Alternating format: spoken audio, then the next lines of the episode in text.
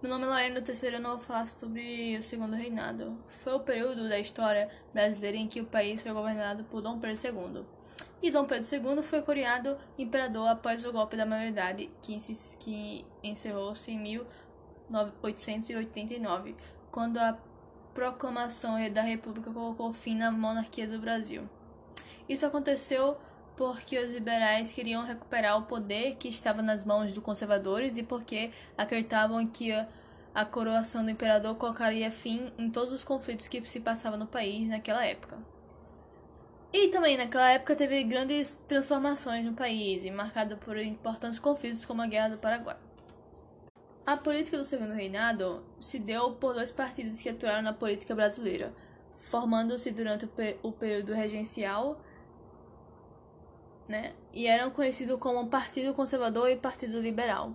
A disputa pelo poder realizada por esses conservadores e liberais era intensa e tinha, e tinha impactos negativos para a política brasileira, pois gerava muita instabilidade né, no, no, na política lá.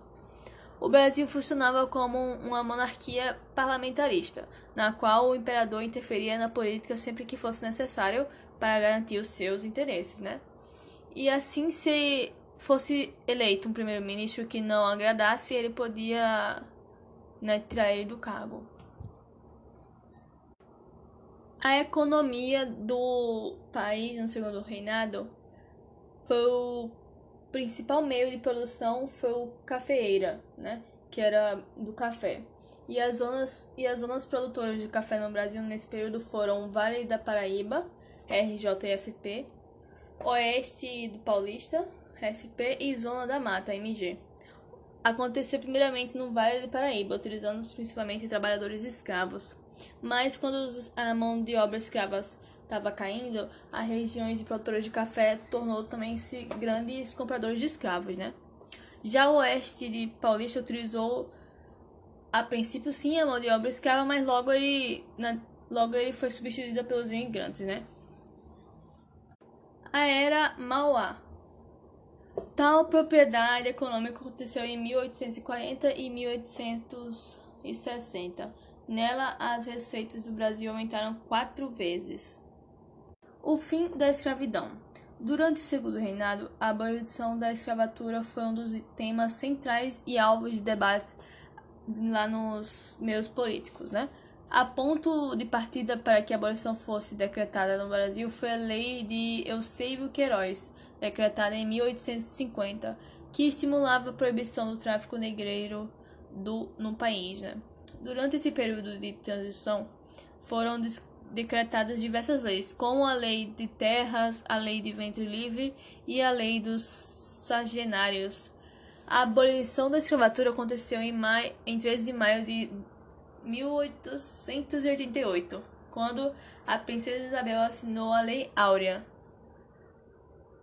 E por fim, né, a escravidão foi resultado de uma intensa mobilização popular e da ação dos escravos rebelando-se contra a instituição. A Guerra do Paraguai foi um acontecimento bem marcante né, lá no, no país, né, antigamente no Brasil, que foi o conflito travado entre Brasil, Argentina e Uruguai por meio da Tríplice Aliança, que lutaram contra o Paraguai, que sim venceu o conflito, mas as suas consequências para a economia do país foram bem ruins. O conflito foi, o conflito foi resultado de um choque de interesses territoriais, econômicos e políticos entre a nação da Bahia, da Bacia de Platina, que é o Paraguai, Uruguai, Argentina e Brasil. O fim da monarquia foi o resultado dos desgastes do do, da forma de governo né, com os interesses da elite política e econômica no, do país. Sua queda ocorreu por meio do rompimento com três importantes grupos do país: a Igreja, o Exército e a elite escravocrata. Né?